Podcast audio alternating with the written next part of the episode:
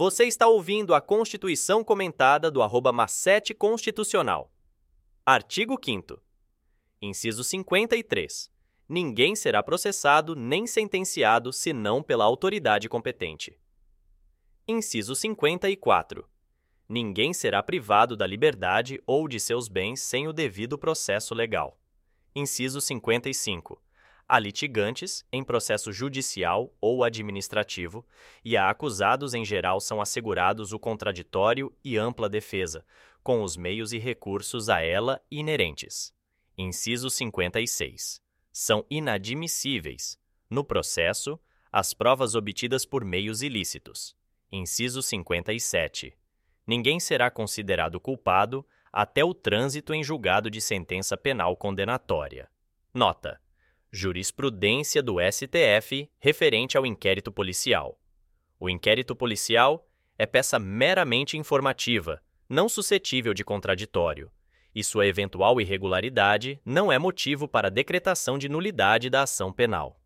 Jurisprudência do STF referente ao inquérito administrativo. Não é necessário o contraditório em inquérito administrativo o instrumento é simples sindicância que visa instaurar processo administrativo no qual será observado o direito de defesa.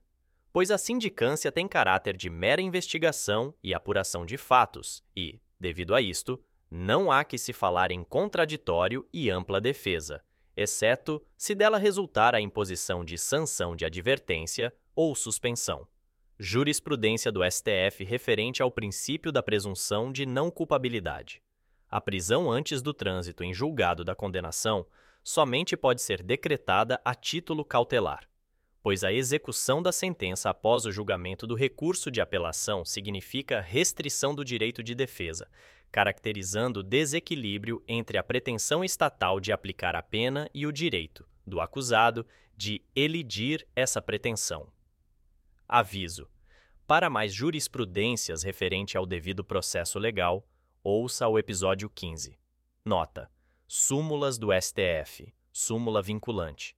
3. Nos processos perante o Tribunal de Contas da União, asseguram-se o contraditório e a ampla defesa, quando a decisão puder resultar na anulação ou revogação de ato administrativo que beneficie o interessado, excetuada a apreciação da legalidade do ato de concessão inicial de aposentadoria, reforma e pensão.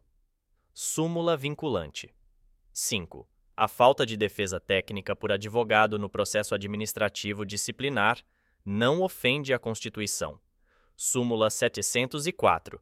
Não viola as garantias do juiz natural, da ampla defesa e do devido processo legal, a atração por continência ou conexão do processo do corréu ao foro por prerrogativa de função de um dos denunciados.